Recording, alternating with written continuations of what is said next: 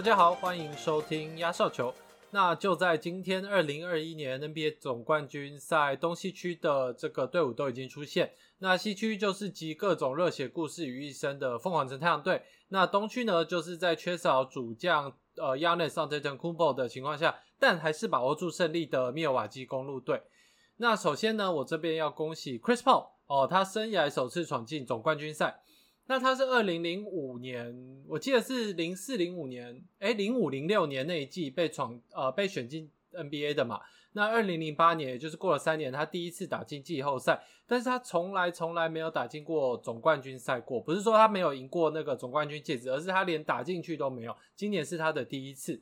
那以以他一个这种等级的球员，就是我觉得他可以说是这十几年来呃最佳的控卫了。那呃，应该说他是最佳的传统组织型控卫，因为你如果把控卫算进去，那还有 Stephen Curry，那就是另外一个可以讨论的议题。我还是觉得 Stephen Curry 比较厉害，可是他也就你知道，Stephen Curry 不算是这个所谓的我们典型的一般脑海中想象的控球后卫嘛。那也不是说 Crystal 没有机会打进总冠军赛，很多年他都有机会，但是往往就是差那么临门一脚，或者运气很衰就受伤。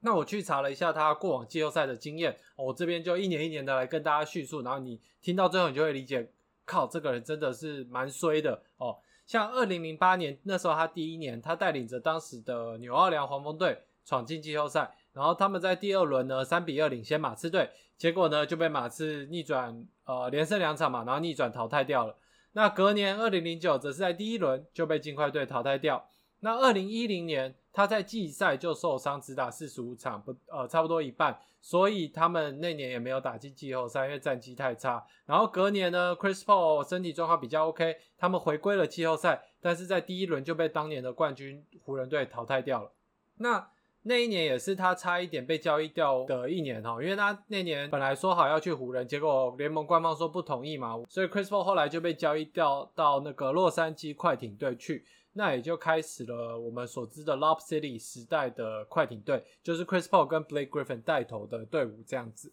那二零一二年哦，也就是快艇队第一年，他们在第一轮三比一领先灰熊队，但还是打到第七战，差一点被逆转，然后好不容易才晋级，结果晋级第二轮被马刺队横扫出局。那二零一三年呢，他们一样碰到灰熊队，然后二比零领先他们之后，结果被连拿了四场，然后被灰熊队逆转。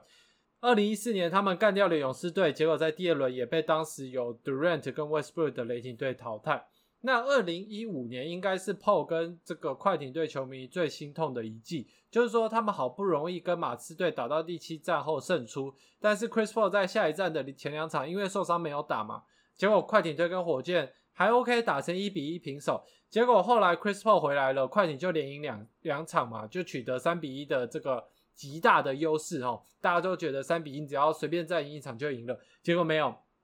他们就整个宕机三场，然后让火箭创造历史的从一比三落后逆转，然后晋级。那我只想说，就是这几年快艇的这个教练都是 Doc River 啦，我没有别的意思哦，我只是要跟大家讲一下，就是说跟这个今年带领七六人这个 Doc River 一样，就是一直被逆转好的结果。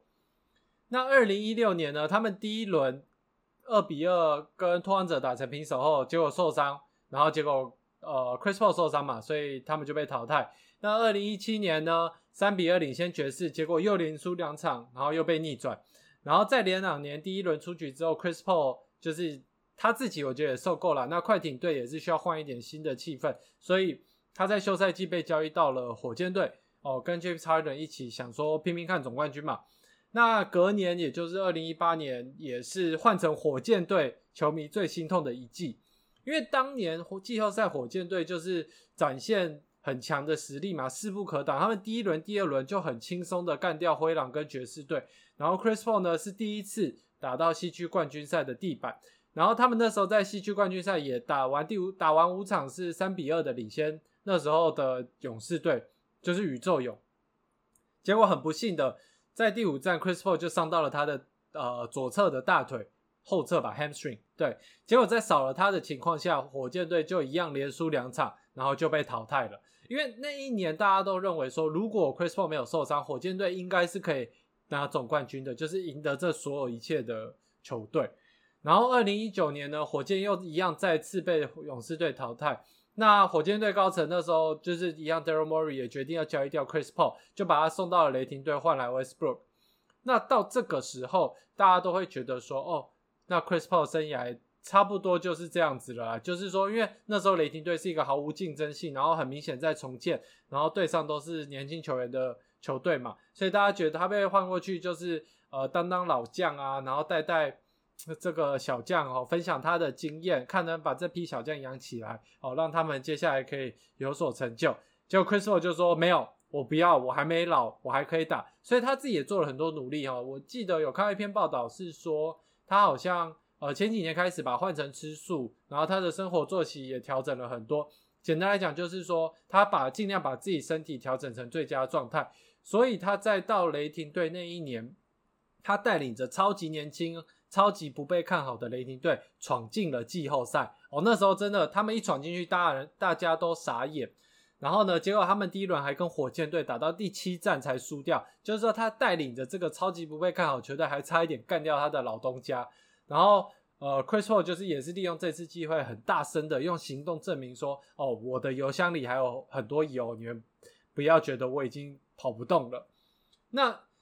就来到这一季嘛，就是说急需一位有经验老将的太阳队，自然就是不会放弃这次机会。他们在休赛季积极的换来 Chris Paul。那接下来这一季的故事，大家也都看到，就是我们在经历的，就是 right now 现在哦。虽然他今年季后赛 Chris Paul 也是有受伤，然后表现当然也是有好有坏。然后在西决他因为确诊被关十几天，我那时候还说，如果他真的被关，然后太阳队就一直被淘汰，他真的已经是最衰最衰的球员了。就还好他没有。哦，他们成功的这个四比二打败快艇晋级，而且呢，在第六战的时候，也就是关门战，哦，Chris Paul 这个三十六岁的老人，绝对是场上最强的球员，他拿下了四十一分，而且都是在快艇想要反击的时候泼他们冷水。因为我还记得我在看的时候，我就是看实呃 live 嘛，然后我每次快艇就是有点急出一点气势，想要回攻，然后把分数拉近，可能到个位数啊。呃，十分之类的差距的时候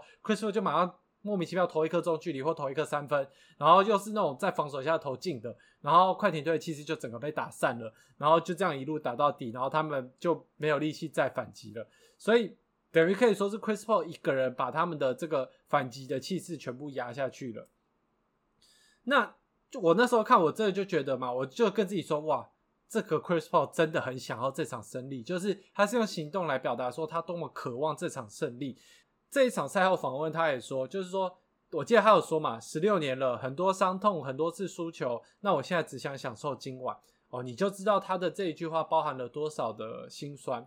就像我刚刚细数他每年的季后赛，很多不是被逆转，就是因为伤痛然后被逆转。哦，所以看得出来，他能够在球员生涯的末端。就说真的，他大概也只剩两三年了啦，闯进总冠军赛，我真的觉得很感动了。那如果你有在看篮球，你不管你喜不喜欢他，你多少都会为他开心。因为呃，我不是很喜欢 Chris Paul，主要是因为他的小动作跟演戏实在是，就是说好听一点，就是太精明了啦。他是真的很聪明的在呃打球嘛。那你作为他的对手，你看到这样的球员，其实你真的会很讨厌跟他打球。但是你这种。讨厌其实就是说仅止于场上了，因为说穿了，他就是在规则允许之下、球赛的允许之下来做出有利于他、有利于球队赢球的举动。那他到场下，他也不会就是啊很没品的一直放话或怎么样的吼。所以就是你没有办法在场下去讨厌他了。那呃，我还有一个发可以发自内心为他开心的理由，就是说那时候雷霆说。他们会尊重 Chris Paul 选择把他们送去任何一个他想要的球队，因为他们也很感谢他们去年带领他们闯进季后赛嘛。所以这时候 Chris Paul 其实他是有一个选择，可以去加入例如湖人队或者例如篮网队这种超级球队，那大家也不会说什么，因为就是可能现在风气就是这样吧，大家就是想要抱团。可是结果 Chris Paul 没有，他选择了去一个十年没打进季后赛的太阳队，然后带领着一堆二十五岁以下的这个小将哦，扮演好领袖的角色。那他光是这个没有抱团就可以让我站起来拍手叫好，因为我真超讨厌抱团的人。而且你看这支太阳队，他们从教练哦 Monty William 到 Chris Paul 然后 Booker、Aton、Bridges 等所有球员，他们那种革命情感是很浓厚的，而且你是在坐在电视机前面你就感觉得到，因为像是对快艇前两站。他们其实没有 Chris Paul，Chris Paul 因为这个隔离的关系，所以他也不能踏进球场。但是比赛结束还没有走到休息室，太阳队的球员就已经打给 Chris Paul，在跟他讲这个好消息了。也就是说，他们的关系是非常非常的紧密的。那讲到总教练 Monty Williams，就是他十年前跟 Chris Paul 在纽奥兰其实有共事过一次了，结果两个人就此分散十年嘛。那这十年中，大家各自成长，经历过。各种大小事，然后到现在肩并肩拿下西区冠军，朝着总冠军挑战，那我真的觉得很感动哦。就像那时候 Chris Paul 走下场的时候，他就有说，Coach，啊，我记得是反正就是说什么教练，我忍不住了。然后教练就说：“你不用忍啊。”他说：“我太开心，我忍不住了。”教练就 Monty Williams 就说：“你不用忍了，你就放出来吧，你就好好享受吧。”我真的觉得两个人真的就是一种苦尽甘来的感觉。而且像 Monty Williams，他自己的私人生活也是经历过非常非常多重大的变故哦。所以你可以看到他在职业生涯获得这样的成就，就是你真的会替这些人感到开心了。那几家欢乐几家愁啦，就是天平的另一边，就是被淘汰掉的快艇队。我真心觉得今年的快艇队没有什么好虚的啦，就是这一队打败了第一种子爵士队，然后还在西决跟太阳队打到第六战，而且还是在他们的最好的选手 Kawhi Leonard 坐在贵宾席哦看球的情况下跟太阳队厮杀，所以我真的觉得没有什么好笑他们的或者好嘲讽他们的，除了哦唯一一个就是 Patrick Beverly 第六战最后跑去推 Chris Paul 那一幕以外，我觉得这个 Clippers played a great game，就是说。他们真的整个季后赛表现都还算不错啦，我觉得很满意。那至于 Pat Bev 推人那一幕呢，就是简单来讲就是一个乐色的举动啦。因为今天很重要的一个点哦，就是你要当一个爱嘴炮、爱嘲讽的人，可以哦，这也是这个在球场上生存的一部分嘛。可是当别人一样这样对你的时候，你就必须要能够承受这一些，因为你平常怎么对人，你不能总不能期待你可以嘴炮别人，你可以骂别人，结果别人一骂你你就生气吧？那那这样子真的就是你的球品在，你的人品在哪里？而且你今天哦，他还是从后面去偷袭别人，他不是正面的跟他直接对眼，然后推他，他是趁人家转过去之后从后面偷袭他。今天运气好，Chris Paul 没有因为这个事情受伤。如果他真的因为这一推可能绊到什么扭到，或者是膝盖也受伤，或者大腿又拉伤，那怎么办？已经不是一个 Twitter 贴一个文道歉就可以了事的事件嘛？你就等着被凤凰城的黑帮追杀吧。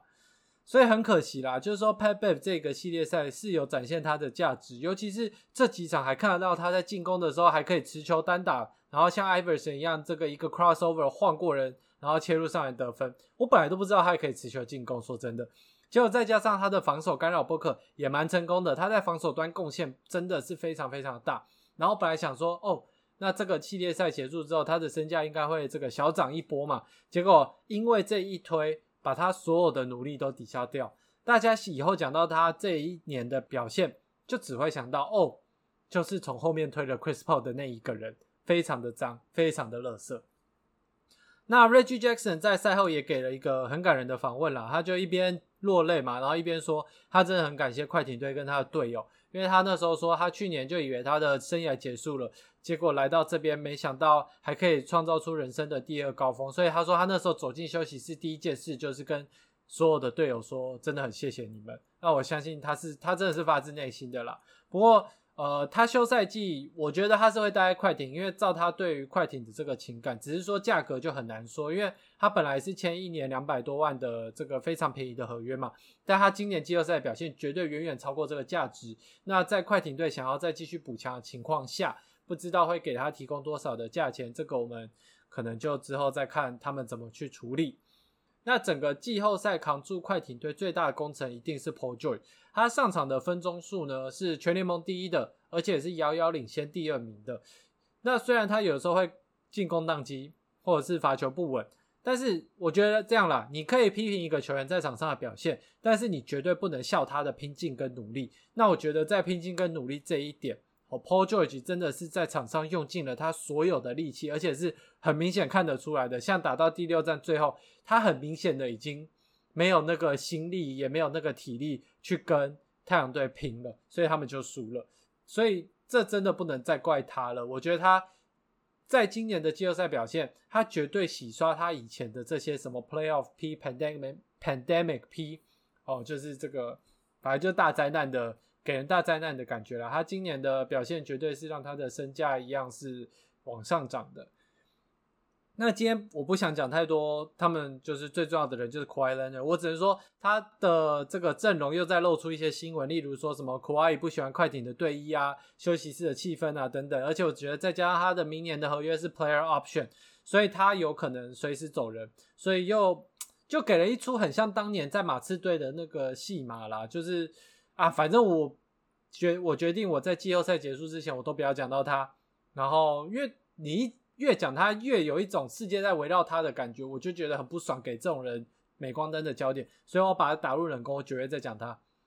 那其他快艇的绿叶，我觉得有机会的话可以动动看啦。例如 Luke Nard 的合约，其实呃看他今年表现，我觉得 CP 值不高啦，看有没有办法交易掉他，然后清出一些薪资的空间等等。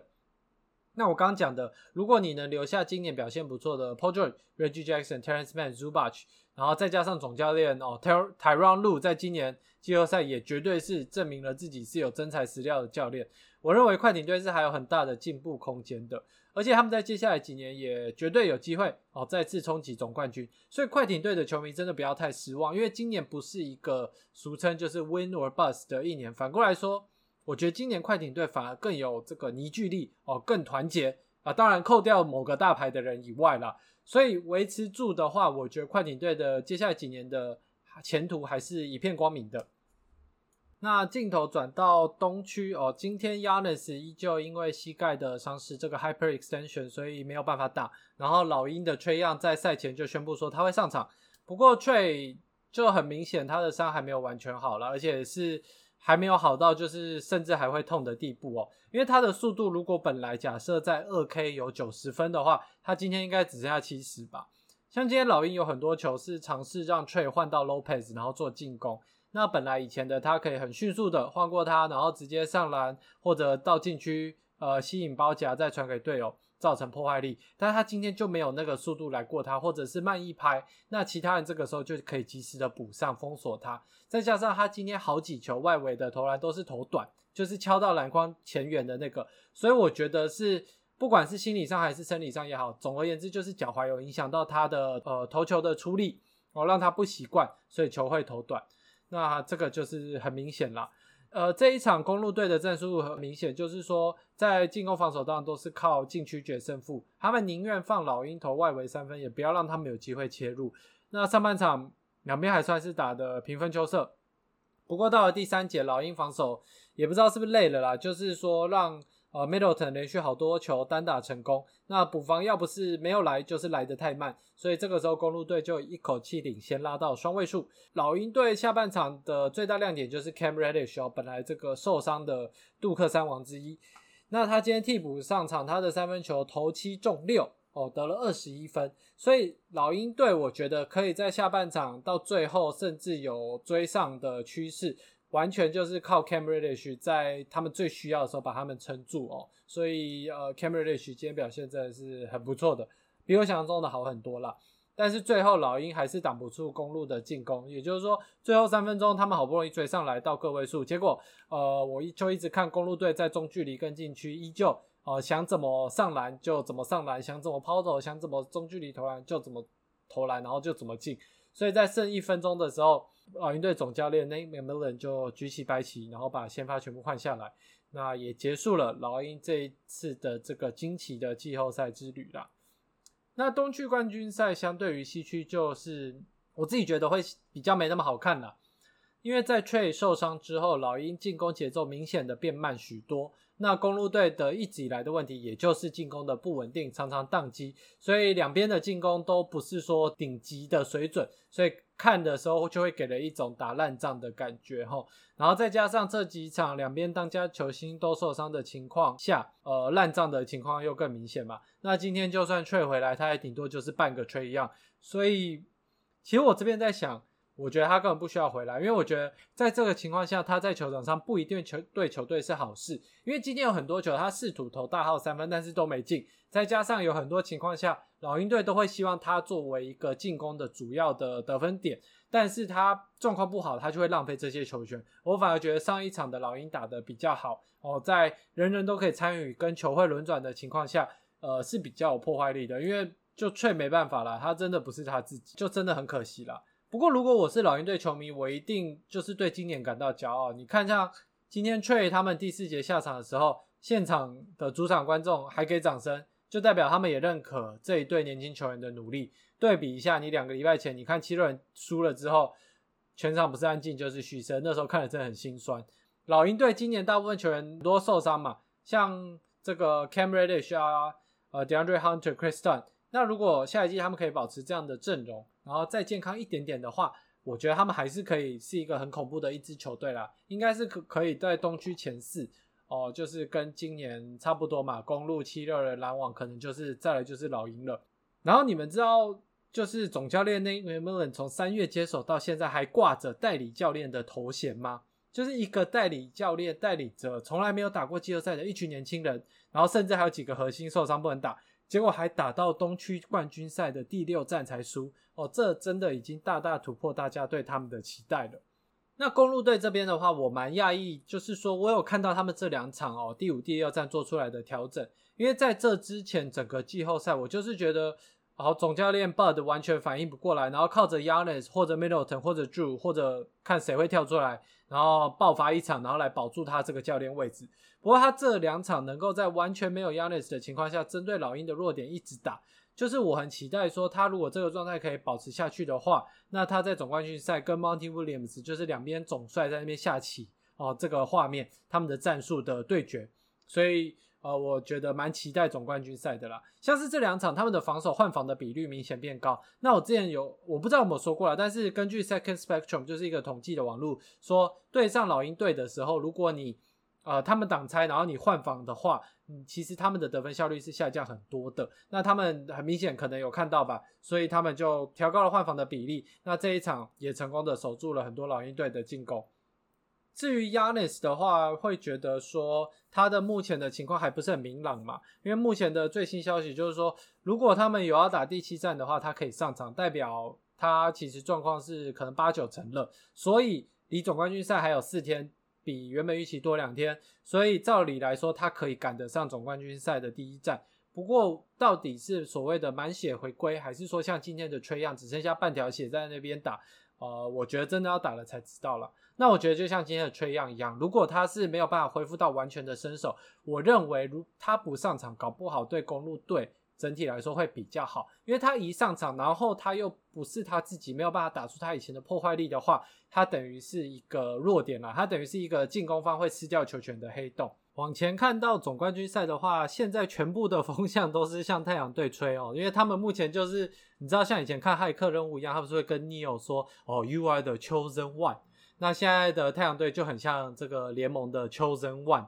哦，因为大家都选他们赢，然后大家也比较喜欢他们，然后他们也有各种的这种励志热血的背景故事，所以让他们打到现在嘛。那我其实认为公路队一路打到现在历程。其实也一样很热血哦，只是没有那么的高调。就说他们自己当年选了一个乐透区外的 Yanis 字母哥，然后用全部的资源去培养他，让他变壮，成为两次的 MVP。那 Middleton 也是，就是当年第二轮才被选中的一个球员，结果努力了这么多年，来到公路队当上二当家，也跟他们拼了很多年。再加上他们前两年的季后赛表现，说真的不是很理想嘛，就是很让人失望。输了呢，然后也是被批评的一塌糊涂。可是他们也没有人说好，我不要待在这了，我去抱腿看看能不能赢总冠军。不，他们就是补强了很多绿叶球员，然后继续围绕着 Yanis Middleton 打造球队。那今年的季后呃季赛的时候，教练团也是利用各种比赛来磨练自己的战术。所以看到他们能够